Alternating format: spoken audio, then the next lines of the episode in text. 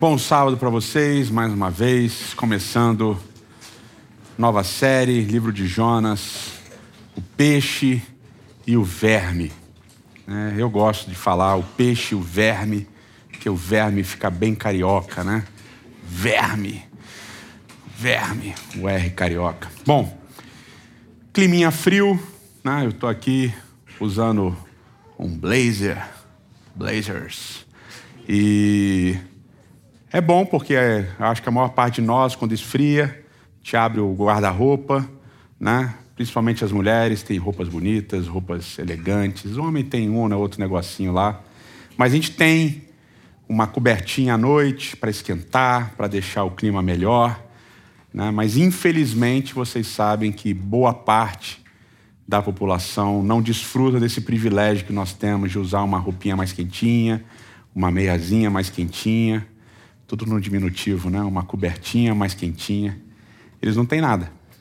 Vivem em uma situação terrível de vulnerabilidade. Por isso que eu queria pedir para vocês que estão aqui, para você que está em casa também, para que, se você puder, você contribua com o Instituto Sementes, que faz um trabalho lindo de atender as pessoas em situação de vulnerabilidade, para que elas possam ter um recurso de vestirem uma roupa, um agasalho e uma coberta e dormirem e viverem, né, experimentarem o dia a dia de São Paulo com um pouquinho mais de, digamos, conforto e tranquilidade também, sem a preocupação de morrerem de frio à noite. Então, se vocês puderem, por favor, contribuam.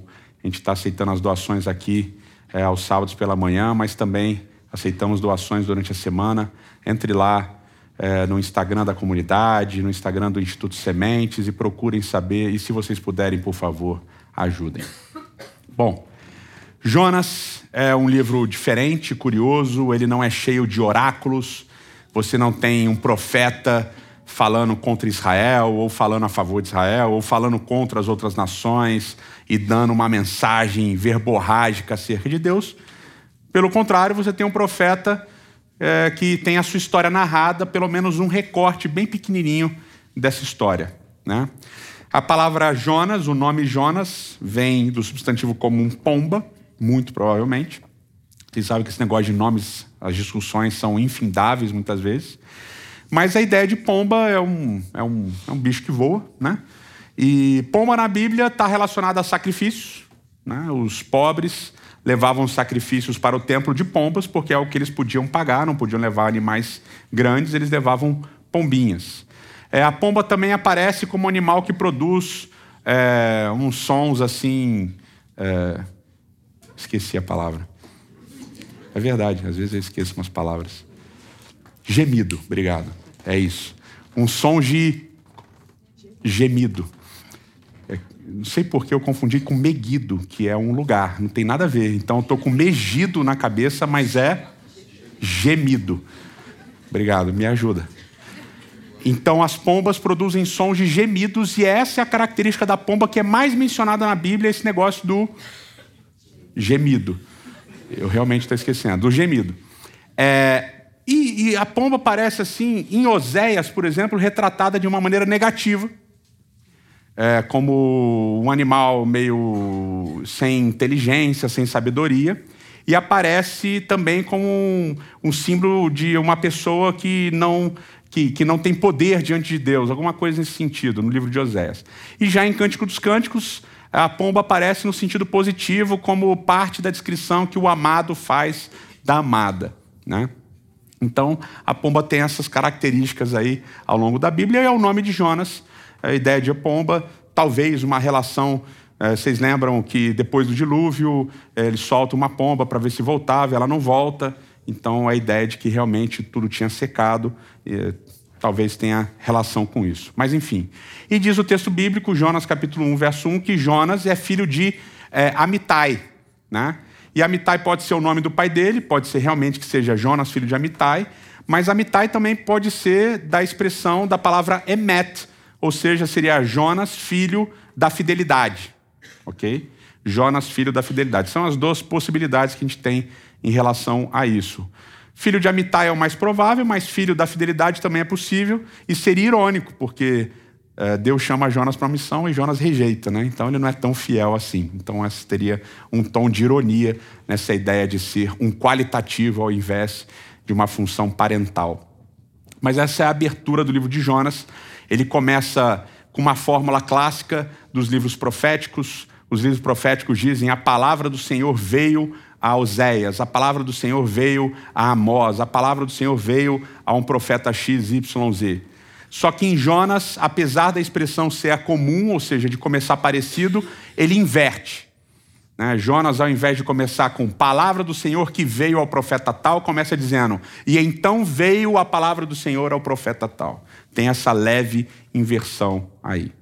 E quem é Jonas? Onde ele vive? Ele aparece em outros lugares da Bíblia? Sim, ele aparece em outros lugares da Bíblia. Ele aparece em específico na segunda parte do livro de Reis segunda parte do livro de Reis, no capítulo 14.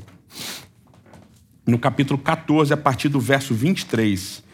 E diz lá o texto: No 15 ano do reinado de Amazias, filho de Joás, rei, de Judá, Jeroboão, filho de Jeoás, rei de Israel, tornou-se rei em Samaria e reinou 41 anos. Ele fez o que o Senhor reprovava e não se desviou de nenhum dos pecados que Jeroboão, filho de Nebate, levara Israel a cometer prestar atenção, ele não se desviou dos pecados. Tá? Ou seja, ele cometeu todos os pecados. E verso 25: Foi ele que restabeleceu as fronteiras de Israel, desde Lebo Ramate até o mar de Arabá, conforme a palavra do Senhor Deus de Israel, anunciada pelo seu servo Jonas, filho de Amitai, profeta de Gate-Hefer. Aí o verso 26, porque o Senhor viu a amargura que todos os filhos de Israel, tanto os escravos quanto os livres, estavam sofrendo, e não havia ninguém para socorrê-los. Né? Então, esse é o profeta Jonas. Ele está profetizando no reinado de Jeroboão II. Tá? Teve um primeiro Jeroboão, famosão, e depois teve o Jeroboão II. O que é curioso aqui no reinado de Jeroboão II é que o texto bíblico fala que ele não se desviou de cometer os pecados que Jeroboão, parente dele, tinha cometido. Então, basicamente, ele acertou todos os pecados, ele fez todos os pecados. Fizeram alguma coisa errada? Jeroboão II fez também. Não fez nada certo, fez tudo errado. Jonas profetiza na época desse cara. E o que, que Jonas profetiza que é interessante? Ele profetiza vitórias militares e uma expansão militar, reconquistando territórios que Israel tinha perdido. Ele profetiza isso e isso se cumpre. Mas se cumpre no momento em que Israel, principalmente o seu rei, fazia tudo errado. Vamos lá, relembrando algumas coisas importantes aqui abre parênteses, é um parênteses importante que a gente vai retomar ele depois, tá bom? Israel fez o que era mal aos olhos de Deus na época de Salomão. Salomão acumulou dinheiro, mulheres, etc e tal. Deus dividiu o reino em duas partes. Reino do Norte, dez tribos ficaram no Reino do Norte. Esse, essas dez tribos se chamavam ou continuaram se chamando Israel. Duas tribos ficaram para o sul, Judá e Benjamim, e passaram a se chamar Judá. Por isso que a gente fala judeus, tá? Tribos do norte, nenhum rei foi bom. Todos os reis foram ruins. Se chamava Israel. Jeroboão II é rei dessa galera do norte. Beleza? Jonas está profetizando nessa época. Qual é a grande sacada então? Ou, vamos dizer, a grande ironia ou quebra de paradigma? Porque vocês lembram que lá em Deuteronômio, a gente tem Levítico 26, depois a gente tem Deuteronômio 28 tem um negócio chamado bênçãos e maldições, que é a aliança que Deus faz com o povo. Tá? Estou passando rápido, mas depois vocês vão atrás disso daí e dão uma lidinha em casa. Bênçãos e maldições basicamente é o seguinte: se vocês fizerem o que é certo, eu vou continuar abençoando vocês. Vou proteger vocês. Vou dar vitórias militares para vocês. Vou, vou fazer tudo de bom para vocês. Agora, se vocês desobedecerem, Aí vai vir a maldição, aí vocês vão perder, não vai ter colheita, não vai ter isso, não sei o que lá. As outras nações vão vir, vão invadir vocês, vocês vão, vocês vão se dar mal. Bênçãos e maldições, tá ligado? Beleza. Israel fazia o certo, os reis faziam o certo, Deus abençoava. As nações, Israel fazia o que era errado, os reis faziam o que era errado, Deus amaldiçoava. Entendeu? Essa é a parte fácil, é o raciocínio lógico que todo mundo Saca? Porque é como a gente vive até hoje. Trabalhou bem, ganha salário. Trabalhou mal, é demitido, já era.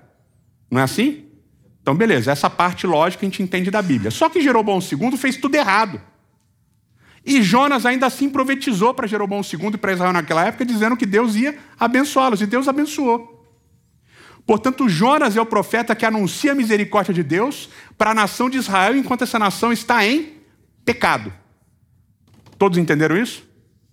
Maravilha, guarda essa informação.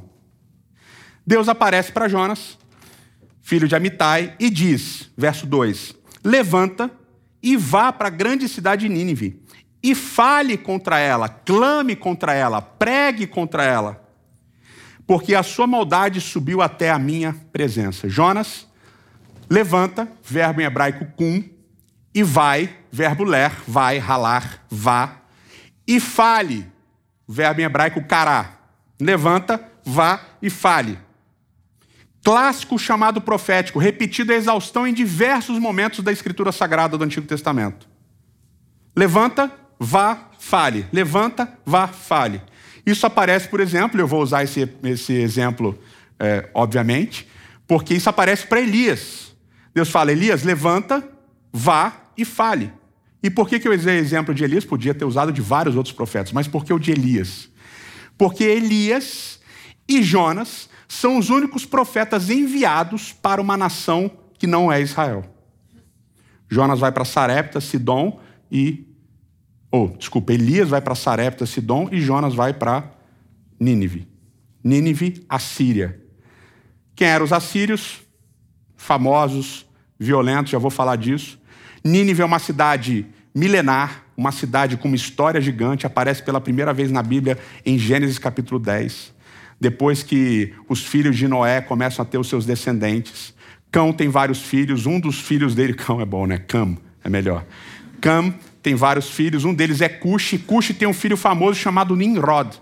Nimrod era um cara violento, um cara, um grande guerreiro, caçador e tal. E Nimrod funda um monte de cidade famosa da antiguidade, uma delas Babel e a outra Nínive. E Nínive cresce e é chamada em vários outros lugares, outros é, é, textos da antiguidade, não só no texto bíblico, de uma grande cidade. Ok? Grande cidade. Falando ainda sobre Nínive, o texto diz que a maldade, a malícia de Nínive subiu até o Senhor. E essa expressão é muito importante. A malícia subir, a maldade subir, aparece em contextos muito específicos. Um deles, o contexto pré-diluviano. No contexto pré-diluviano, Deus diz que a maldade da humanidade subiu até ele. Ou seja, não é bom. Depois aparece em Gênesis capítulo 18 para falar de Sodoma. Sodoma e Gomorra diz que a maldade subiu até o Senhor. E o profeta Naum também fala de Nínive nesses termos, dizendo que a maldade subiu até o Senhor. Então não é uma parada boa. Nínive fazia parte do Império Assírio, tá? Império Assírio, grande, etc. Temos muitos documentos, é, né, digamos, dezenas de documentos, de tratados político-econômicos envolvendo os assírios. E os tratados políticos e econômicos, eles têm uma série de nuances, né? Basicamente, um rei que é forte, um rei que é o suzerano, e um rei que é fraco, que é o vassalo, fazem um acordo para o vassalo não ser destruído. Né? E esse suzerano, em troca, ele ganha dinheiro, né, tributos e obediência também daquele rei vassalo. E nesses tratados tem aquele, aquela apresentação formal eu, rei fulano de tal, filho de Deus tal, filho de Deus Y, filho de não sei quem lá, rei sobre não sei o que lá e tal. E para quem assistiu Game of Thrones é basicamente isso, entendeu? Daenerys Targaryen, filha do não sei o que lá, filha do não sei o que lá e tal, é, de, de, rainha do trono do ferro, do ouro, sei lá o que, dos tronos, sete reinos e blá blá blá. Lembra que ela fala toda vez que anuncia essa desgraça lá? É isso daí. É esse negócio longo. Os tratados antigos eram assim também. E aí, depois disso, vem um negócio chamado preâmbulo histórico. O que é preâmbulo histórico? É uma historinha que vai contar. Geralmente as historinhas eram assim. Eu, né, eu vou botar eu, Edson. Eu, Edson, rei fulano de tal, filho do Deus, filho de não sei o que lá, tal. Estou fazendo um acordo com você, é, Wagner, boa com você, Wagner, coitadinho, porque há, sei lá, 50 anos atrás o seu pai perdeu uma guerra e meu pai saiu para ajudá-lo e tal e protegeu vocês. Então agora você vai me pagar tributo porque meu pai ajudou vocês na época que vocês precisavam. Geralmente é assim. Mas às vezes aparecem umas tonalidades meio bizarras, né? mais bizarras. Então, tipo assim, olha, há 60 anos atrás você é, se rebelou contra mim. É, meu pai foi aí, matou todo mundo e esquartejou todo mundo, decapitou todo mundo, e é por isso que vocês continuam pagando tributo para a gente hoje. Ou, como no caso dos assírios, lembra que vocês se rebelaram e quiseram parar de pagar tributos para a gente, e a gente foi aí e tirou a pele de todos os homens da cidade e pendurou essa pele no muro? Pois é, se vocês não pagarem tributo, nós vamos fazer isso com vocês. Então, os assírios eram conhecidos por serem violentos e por gostarem de falar da violência deles, porque falando dessa violência deles, eles causavam medo na galera. A galera ficava com medo deles, porque os caras eram maus e gostavam de falar das maldades que eles faziam. Então, esses eram os assírios. Os israelitas, diretamente, começam a ter problema com os assírios em torno de 840, tá? quando Jeú começa a pagar tributo para o rei assírio. E aí esse tributo vai continuar sendo pago com momentos em que Israel decide não pagar mais, os assírios vão lá, guerra, ganha a guerra, Israel tem que pagar tributo, ok? O negócio com os assírios começa a ficar tremendamente ruim tremendamente ruim por volta de 740, 730 a.C. E logo na sequência, em 722, Israel é destruído pelos assírios, o rei Senaqueribe. Tá bom? Então tem toda essa pegada. Onde é que está Jonas nisso daí? Jeroboão II reina de mais ou menos 780 a 740. Então Jonas ele está profetizando nessa época em que Israel paga tributo mas ainda não degringolou a relação com os assírios. Ela está perto de degringolar. Assim que Jeroboão II sai de cena, as coisas com, as, com os assírios degringolam e Israel, o reino do norte, as dez tribos, são destruídas pelos assírios. 722 antes da Era Comum ou antes de Cristo. Todos entenderam o panorama histórico? Complexo, não é complexo? Bem complexo. E Deus manda Jonas, Jonas para falar com esse cara, com esses caras, com essa cidade com esse povo. E Jonas, o único dos profetas que decide não obedecer. Verso 3: Mas Jonas fugiu da face do Senhor, dirigindo-se para Tarsis, desceu à cidade de Jope, onde encontrou um navio que se destinava àquele porto. Depois de pagar a passagem, embarcou para Tarsis para fugir do Senhor. O Senhor, porém, fez soprar um vento forte sobre o mar e caiu uma tempestade tão violenta que o barco ameaçava arrebentar-se. Todos os marinheiros ficaram com medo e cada um clamava ao seu próprio Deus e atiraram as cargas ao mar para tornar o navio mais leve. Enquanto isso, Jonas, que tinha descido ao porão e se deitara, dormia profundamente. Então Jonas decide fugir. Fala, Deus me mandou para Nínive, Nínive, região do Iraque, numa cidade chamada Mossul. Eu tenho um casal aqui que foi para o Iraque recentemente, então, cidade Mossul ali é Nínive. Ao invés de ir para Nínive, Oriente, Iraque, Jonas vai para Tarsis, região da Espanha. Vai para o outro lado. Deus mandou ele para o Oriente, ele vai para o Ocidente. E ele fala: Vou fugir da face do Senhor. Literalmente a expressão face do Senhor. Como é que ele resolve fugir da face do Senhor? Descendo. Ele desce da onde ele morava, região da tribo de Zebulon, ele desce até Jope, cidade portuária. Chega em Jope, ele entra no navio. Entrou no navio, ele desce até o porão do navio. Ele pensa: pô, aqui Deus não vai me ver. Aqui Deus não vai me ver. Se Deus não me ver, eu vou conseguir fugir e vou me dar bem nessa fuga. Né? Obviamente, não vai funcionar. Mas vocês percebem a dinâmica? Ele foge de Deus, quando ele foge de Deus, o que ele faz? Ao invés de subir, ele desce para fugir da face do Senhor. Só que tem um detalhe: Jonas é profeta. O que é ser profeta na Bíblia? Êxodo capítulo 4. Deus quer que Moisés vai falar com Faraó. Moisés vai falar com Faraó. Moisés vai falar com Faraó. Moisés está, não, não quero, não, não sei o que lá, não é comigo, eu não consigo falar, eu sei lá o que, não me manda, não sei o que lá. Deus falou, não, vou te mandar o seu irmão e ele vai ser o seu profeta. Aí basicamente o texto diz assim, ó. Moisés, você será Deus e Arão será o seu profeta. E tudo que você disser, Arão vai falar. Então, basicamente, em Êxodo capítulo 4, e depois ser repetido no capítulo 7, basicamente a dinâmica aqui é: Deus fala e o profeta repete. Por isso a ideia de profeta na Bíblia é a ideia de que o profeta é a boca de Deus. O profeta fala aquilo que Deus manda o profeta falar. O profeta não inventa as suas próprias palavras. E é por isso que a expressão mais repetida na Bíblia inteira é: Assim diz o Senhor, que se chama a fórmula do mensageiro. Porque o profeta é o mensageiro. Então, quando o profeta vai falar, ele não fala: Olha, eu estou aqui vindo dizer para você que. Não, não. Assim diz o Senhor. Tal, tal, tal, tal. Ele começa: Coamar Adonai. Assim diz o Senhor. E essa expressão vai se repetir o tempo todo. Porque o profeta não fala o que ele quer, o profeta não fala o que ele acha, o profeta fala aquilo que Deus mandou. Porque o profeta é a boca de Deus. Jonas é um profeta e Deus chama ele para dar uma mensagem para Nínive. O que ele faz? Ele nem responde. Ele não fala com Deus, ele foge. Porque ele não quer ser a boca de Deus. Porque ele não quer cumprir a ordem de Deus de ser a boca. E ele foge para o barco. E ele foge para o fundo achando que quanto mais fundo ele for, ele vai conseguir se esconder de Deus. Eu podia tornar óbvio aqui, né? E falar para vocês: quanto de nós não fazemos como Jonas, achando que quanto mais fundo a gente for, mais longe de Deus a gente vai estar. Só para a gente perceber, como Jonas percebeu, que não adianta fugir. Diz o salmista: Para onde fugirei da tua face? No alto o Senhor está. Lá embaixo, o Senhor está.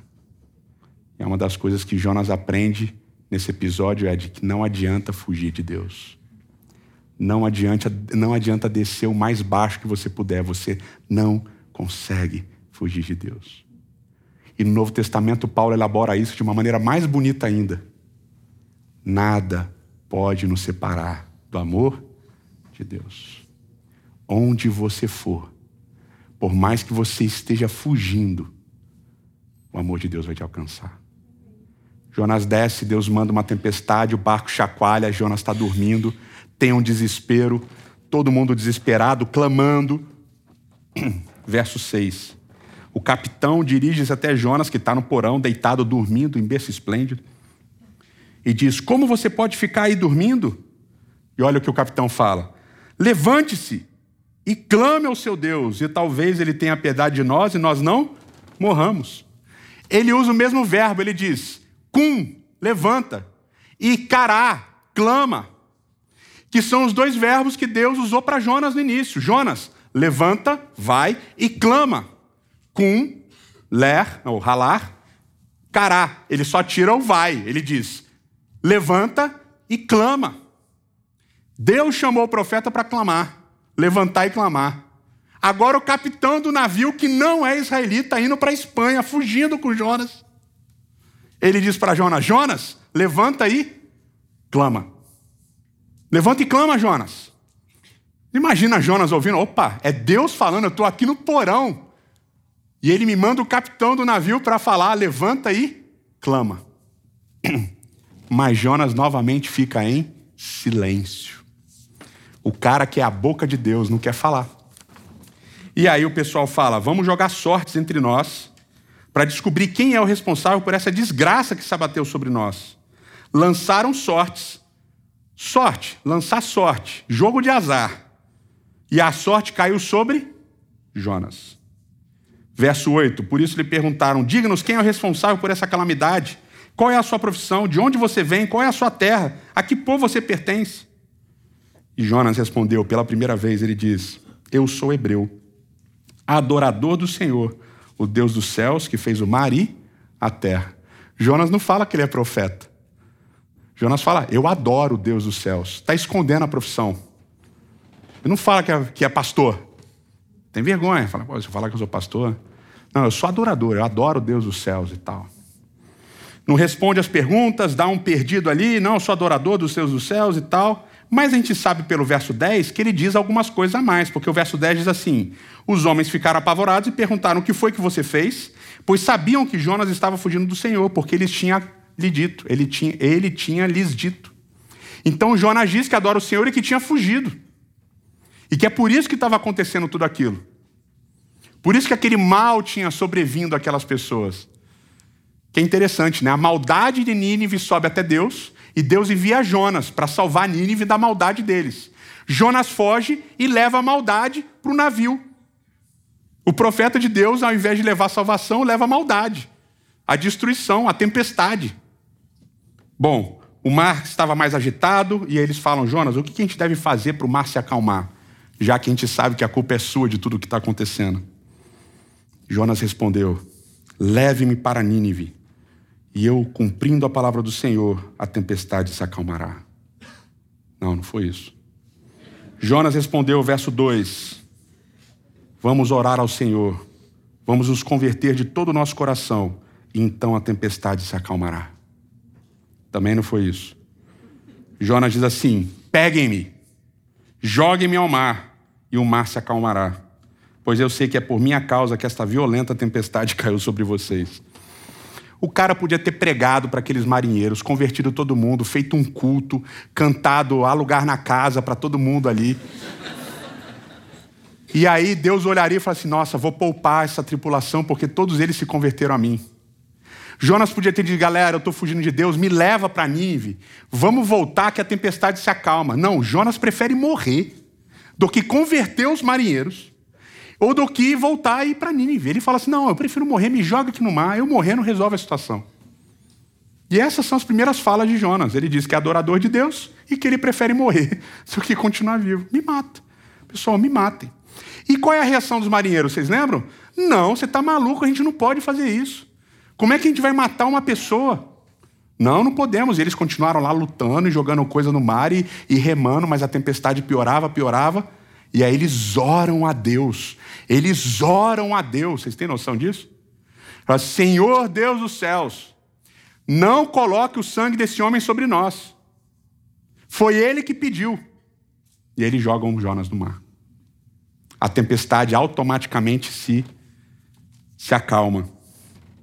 E olha o que diz, verso 16: Tomados de grande temor, de grande temor ao Senhor, eles passam a temer a Deus os homens ofereceram sacrifícios a Deus e se comprometeram com Deus por meio de votos. Depois de jogar Jonas no mar, o pessoal se converte. O pessoal se converte. E é muito interessante porque isso me lembra Deuteronômio capítulo 29. O que, que acontece em Deuteronômio capítulo 29? Em Deuteronômio, lembra do parênteses? Deuteronômio capítulo 21, ele fala das bênçãos e maldições. Aí Deuteronômio capítulo 29, ele fala o seguinte: quando sobrevierem todas essas coisas, essas maldições, quando vocês pecarem, se afastarem de mim, as nações ao redor de vocês vão olhar para vocês e vão falar: o que, que aconteceu com esse povo? E alguém vai responder: não, foi o Deus deles que fez isso com eles. E eles vão reconhecer a mim como Deus e a minha aliança. Aí termina capítulo 29, Deuteronômio 29, 29. Eu acho que é o único verso de Deuteronômio que todo mundo sabe de cor. Diz assim: as coisas encobertas pertencem a Deus. Né? Todo mundo já usou esse verso, né? Quando faz aquela pergunta que você não sabe responder, você não sabe responder, assim, não, as coisas encobertas pertencem a Deus. Qual é o contexto desse verso em Deuteronômio 29, 29? Qual é o contexto desse verso? O contexto desse verso é o seguinte: quando vocês forem testemunhas fiéis, eu vou abençoar vocês. Quando vocês forem testemunhas fiéis, eu não vou abençoar vocês. Quer vocês sejam testemunhas fiéis, quer vocês sejam testemunhas infiéis, as pessoas vão olhar para vocês, vão, crer, vão, olhar para vocês e vão crer em mim. Até quando vocês fizerem tudo errado, as pessoas vão olhar para vocês e vão crer em mim. As coisas encobertas pertencem a Deus. Olha, para Jonas isso faz todo sentido. O cara dá um péssimo testemunho. O cara pede para morrer ao invés de cumprir a vontade de Deus. E quando ele é jogado no mar e a tempestade se acalma, o que acontece com a galera? Se converte e passa a adorar o Deus dos céus. Faz sacrifícios e faz votos ao Deus dos céus. E essa é uma realidade tremenda. Quando nós recebemos um chamado de Deus para irmos e para falarmos dele, para falarmos sobre ele, quando nós recebemos o chamado profético de Deus para sermos testemunhas dele, e pregarmos sobre a graça, a misericórdia e o amor dele, ainda que você não cumpra, você vai cumprir.